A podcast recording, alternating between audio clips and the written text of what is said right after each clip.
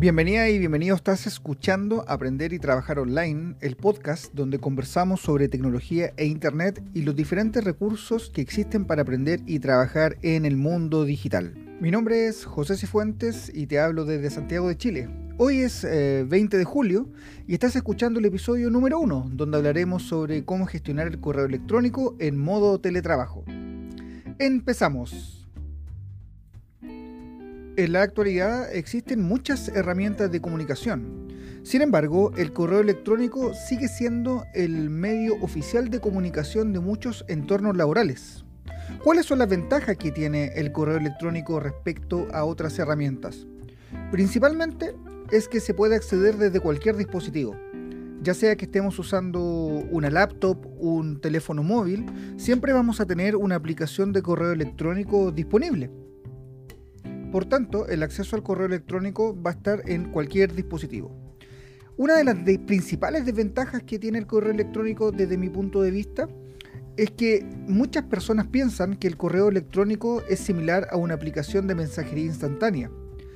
¿A qué nos lleva esto? A pensar que el correo electrónico tiene una respuesta inmediata. Me ha pasado en algunas oportunidades que he escrito un correo, me han escrito a mí un correo con alguna solicitud o algún requerimiento y a los 10 o 15 minutos de haber enviado el correo inicial, ya te están preguntando sobre la respuesta a ese requerimiento o a ese correo.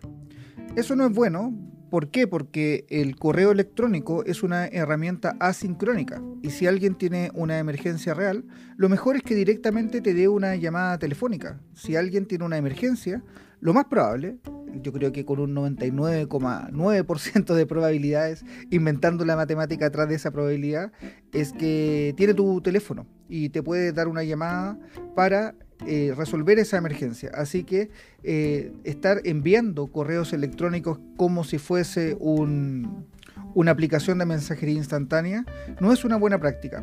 Otra desventaja que tiene el correo electrónico, que, pero está relacionada más bien con el uso que damos a él, es que a través del correo electrónico nos puede llegar spam, aunque eso con las... Em, aplicaciones de correo electrónico, con las cuentas de correo electrónico eh, gratuitas que tenemos en la actualidad, es bastante poco probable. Los filtros de spam son bastante buenos.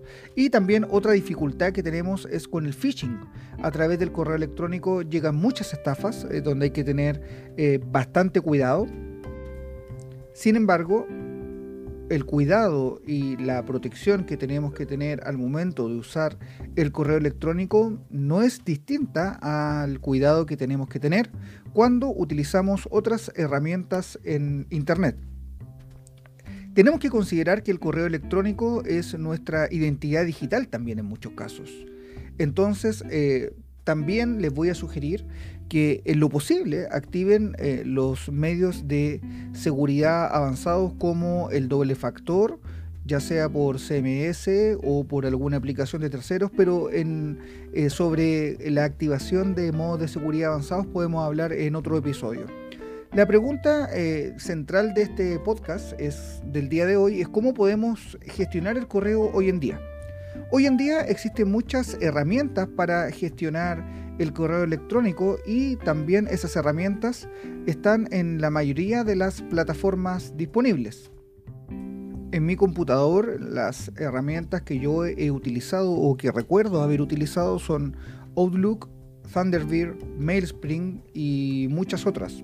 También utilicé hace un tiempo una herramienta que me llamó bastante la atención que se llama Chief y la ventaja que tiene Chief es una herramienta de pago eh, con un periodo de prueba gratuita que lo que lo que hace es encapsular a través de una aplicación Electron una especie de navegador web integrado donde yo puedo tener todas mis cuentas de Gmail, de Outlook y de otras em, empresas o de otros servicios concentradas en una única aplicación de escritorio donde todos los perfiles están separados. Esto también se puede hacer eh, con creando perfiles en Gmail, pero la verdad es que eh, tener todo integrado me resultó bastante cómodo en ese momento, aunque en la práctica ahora eh, yo estoy utilizando los distintos perfiles que te dan los navegadores web.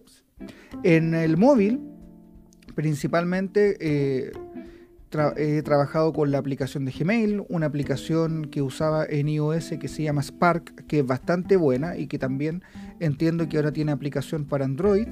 Y eh, obviamente el mail de Apple y Outlook.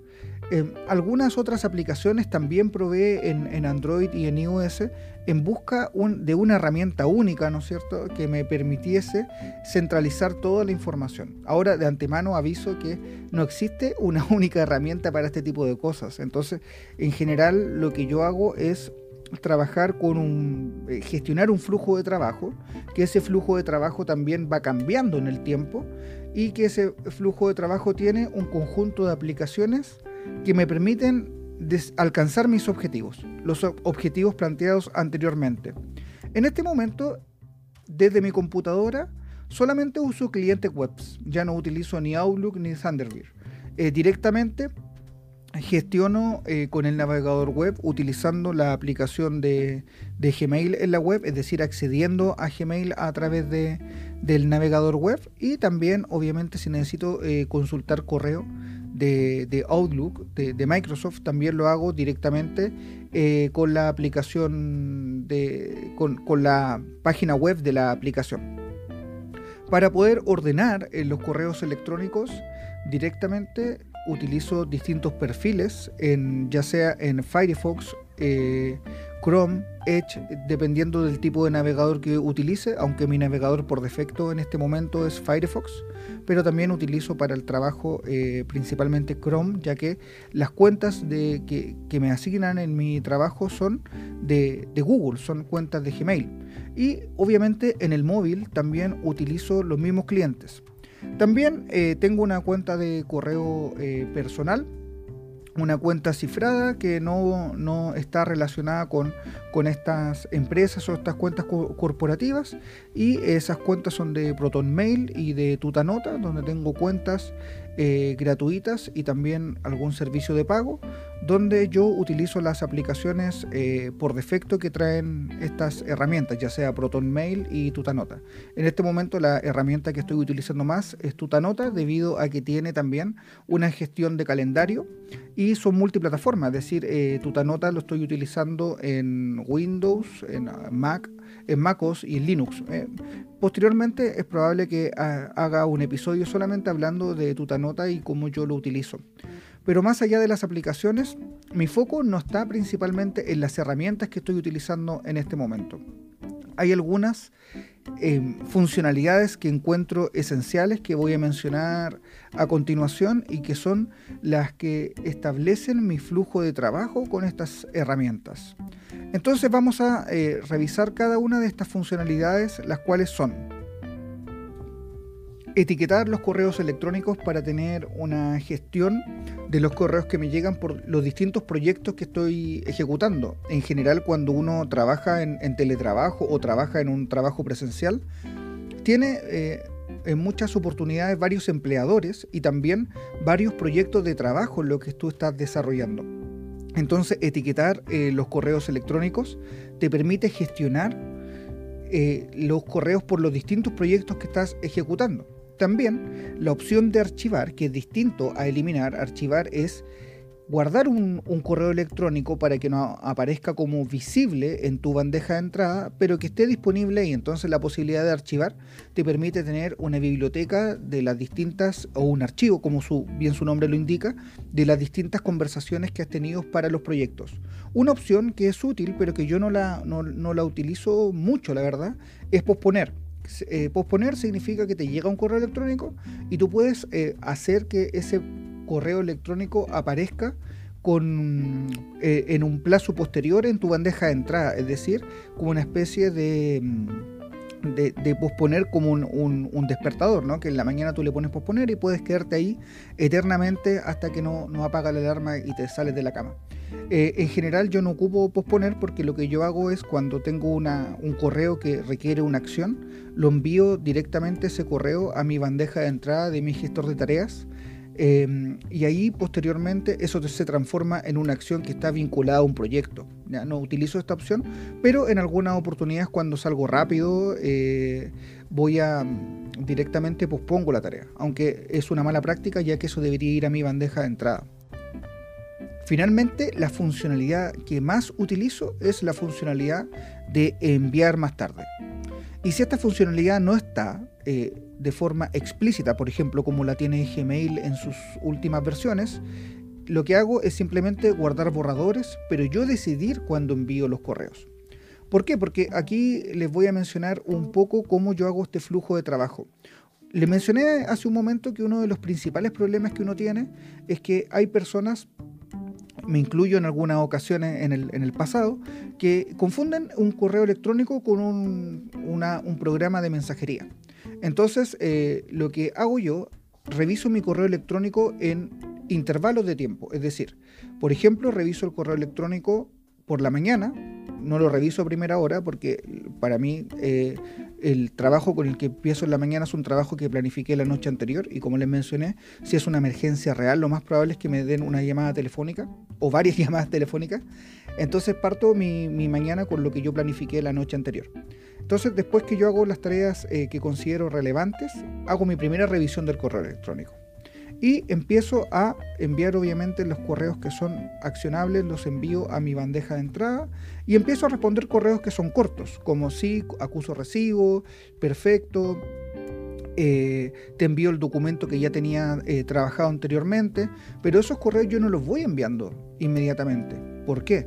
Porque lo más probable es que si la persona, por ejemplo, recibe el documento y se le olvidó algo, al momento que miró ese correo, si está con ese correo abierto, me va a responder y va a saber que yo estoy respondiendo correos y lo más probable es que va a esperar que yo le responda inmediatamente.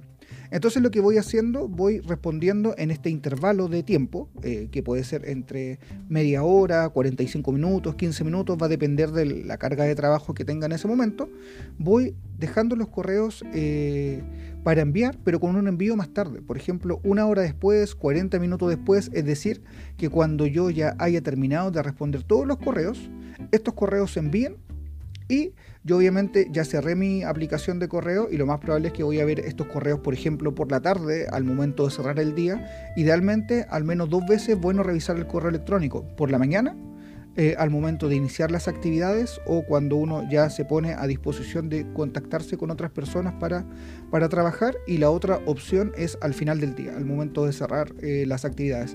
Estas dos oportunidades, estos dos momentos son claves para, para revisar el correo electrónico. Una muy mala práctica es tener el correo electrónico abierto durante todo el día.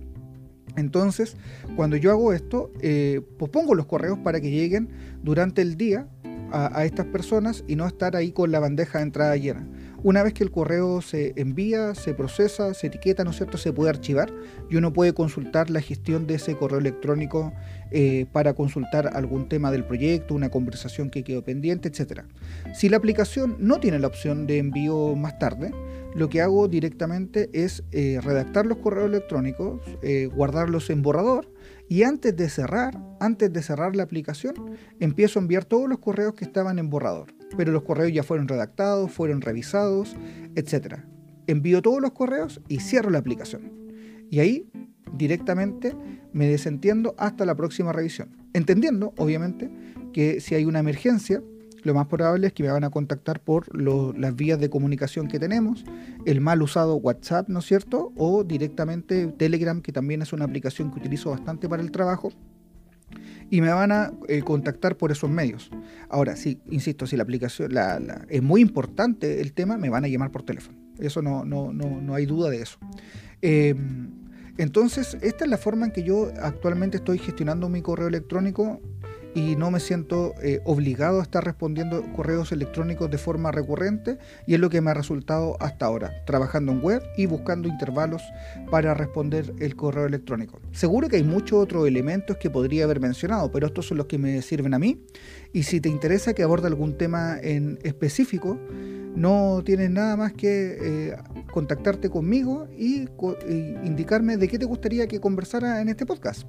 Así que ya finalizando, solamente muchas gracias por haber escuchado este episodio. Por favor, recuerda que los próximos eh, también estarán disponibles en todas las plataformas de podcasting. Por ejemplo, me puedes escuchar a través de Spotify o Apple Podcast. Y también desde las mismas plataformas puedes suscribirte para escuchar los próximos episodios. Si quieres contactar conmigo lo puedes hacer a través de Twitter. Mi nombre de usuario en Twitter es arroba y nos escuchamos en un próximo episodio. Así que hasta la próxima. Chao, chao.